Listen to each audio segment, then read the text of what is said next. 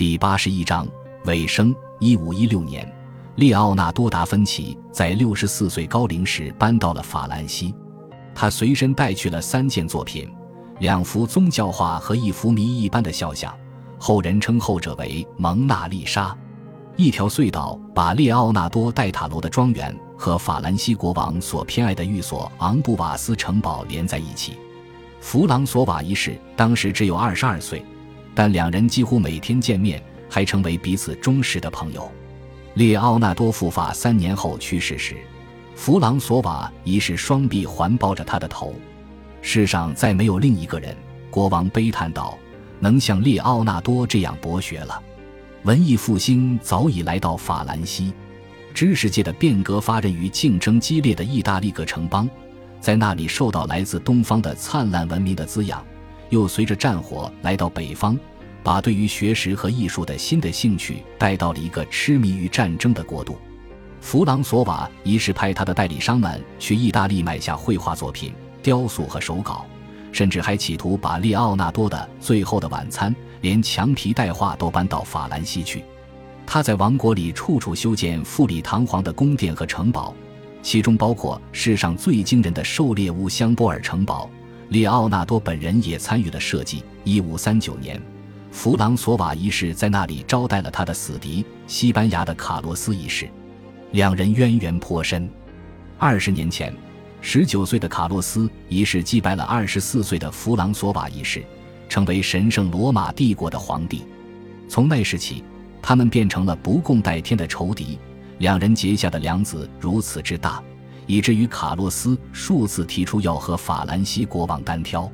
最伤及法兰西自尊的是，一五二五年，两人在争夺对米兰公国的控制权时，卡洛斯的军队抓住了弗朗索瓦，法兰西国王被挟持到马德里，被投入了大牢。参战期间，弗朗索瓦让自己的母亲萨伏伊的路易斯留下来当摄政王。当路易斯听说儿子被俘后，决定采取大胆的行动。就派了一个代表团前往伊斯坦布尔。第一位特使在波斯尼亚失踪了，但第二个特使抵达了奥斯曼帝国的首都。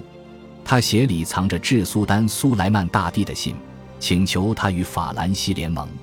列奥纳多·达芬奇或许对此不敢苟同。他在搬到卢瓦尔河的十多年前，曾为伊斯坦布尔设计过一座高耸的单跨桥。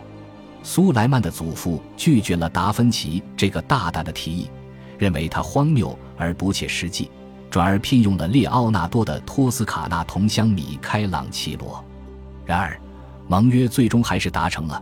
苏莱曼厌恶他的对手自称罗马皇帝，便给卡洛斯发去最后通牒，要求他释放法兰西国王并缴纳岁贡，否则就要自食恶果。卡洛斯拒绝了。一五二九年春。奥斯曼军队向他所在的城市维也纳进军。苏莱曼的十二万大军虽在人数上远胜哈布斯堡王朝和威尼斯民兵的守军，但土耳其人在冬天的泥泞中艰难跋涉后，身体状况不佳，补给也快用完了。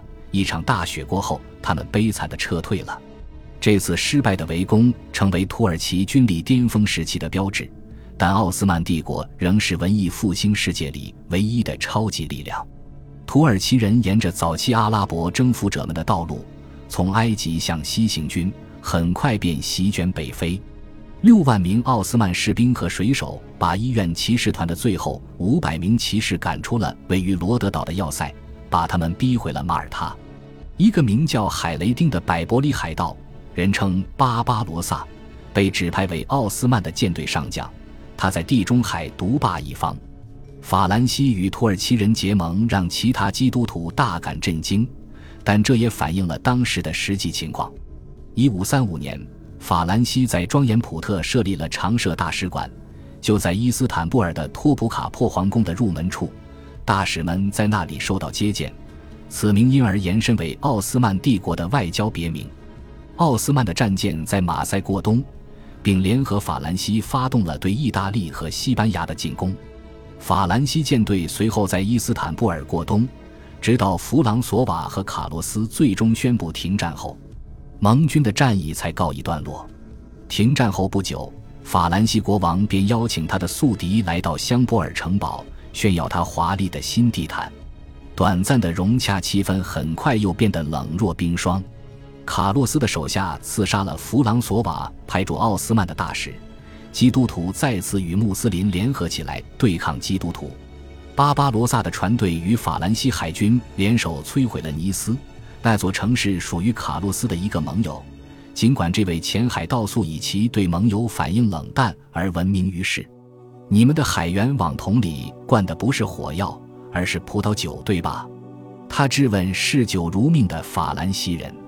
奥斯曼舰队及其三万名水手和士兵在土伦过冬时，弗朗索瓦命令全城的人口撤离，还把大教堂改成了清真寺。土耳其人和法兰西人的联盟一直延续到了19世纪。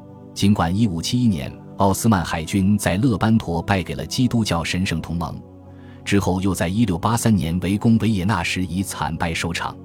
法兰西不是倒向伊斯坦布尔的唯一一股欧洲力量。1578年，一个名叫威廉·哈伯恩的英格兰商人到达庄严普特，并向苏丹穆拉德三世表达了敬意。一年，穆拉德三世开始了与英国女王伊丽莎白一世的长期通信。作为回应，女王送给苏丹一座精美的旅行钟。更有争议的是，还送给他大量的铅，以供其制造弹药。其中大部分铅是从天主教修道院的屋顶上包下来的。这已经不是伊丽莎白头一次与伊斯兰国家缔约了。他曾经批准过向摩洛哥出售盔甲和弹药，也曾给那里的统治者写过热情洋溢的信件，并派驻大使。当时。宗教改革把欧洲一分为二，变成两个敌对的神学阵营。一五七零年，教宗把自命为英格兰女王、视为罪恶之仆从的伊丽莎白驱逐出教。伊丽莎白转向伊斯兰世界去寻找可能的盟友，以一同对付居于首位的天主教势力西班牙。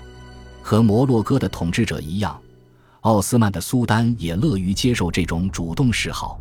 与教宗的恶语相向大相径庭。他在信中称女王为所有追随耶稣的女人中引以为豪的人物，救世主的子民中最杰出的尊贵女士，拖曳着尊贵庄严之长裙的基督教公众事务的女仲裁人，英格兰领土的女王伊丽莎白女王陛下。他指出，伊斯兰教和新教是同源的信仰，与天主教徒不同，两者都厌恶偶像崇拜，相信经书的力量。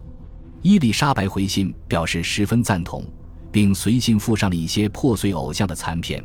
而在1583年成为第一位英格兰驻庄严普特大使的威廉·哈伯恩，用能够取悦征服者穆罕默德二世的说法，恭维穆拉德三世是最令人敬畏、最仁慈的皇帝。哈伯恩在苏丹的顾问耳边窃窃私语了一些睿智的忠告，两个国家便开始讨论发起一场对西班牙的联合战役。说是西班牙，但伊丽莎白把葡萄牙也算在里面了。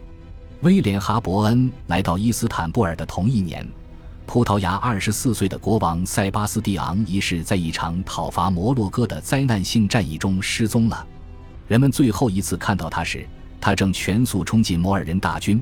人们推测他已阵亡，但很多葡萄牙人信仰瑟巴斯蒂昂主义，相信这位年轻的国王会突然现身。在葡萄牙最黑暗的时刻力挽狂澜，一些冒牌货也借机利用了这一希望。王室成员的失踪所引发的接二连三的继位危机，与瑟巴斯蒂昂主义的流行不无干系。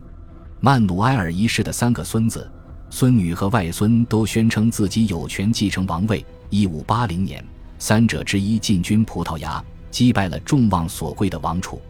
新国王是法兰西的老对手卡洛斯的儿子。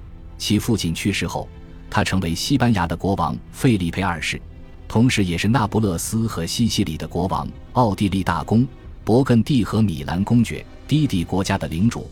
在他与亨利八世那位信仰天主教的女儿玛丽的四年婚姻期间，他还是英格兰和爱尔兰的国王。让他的很多新子民失望的是，傲然独立的葡萄牙被并入了一个强大的帝国，而且还是由西班牙领导的帝国。六十年来，同属探索时代先锋的这两个国家被束缚在一种很不自在的联盟关系里。通过结盟，葡萄牙发现自己站在了英格兰与荷兰的对立面。一五六八年，数十年来一直在欧洲北部转售葡萄牙的东方货物的荷兰，为反抗费利佩二世的统治，发动了八十年战争。作为回敬，费利佩二世禁止他们去里斯本。一五八五年，与费利佩之妻同父异母的伊丽莎白一世派遣一支军队去援助荷兰的清教徒，开始了长达十九年的英西战争。弗朗西斯·德雷克爵士开始劫掠西班牙各港口和满载宝物的舰队，并在此过程中进行了环球航行。西班牙无敌舰队扬帆直抵英吉利海峡，却遭到惨败。感谢您的收听，喜欢别忘了订阅加关注，主页有更多精彩内容。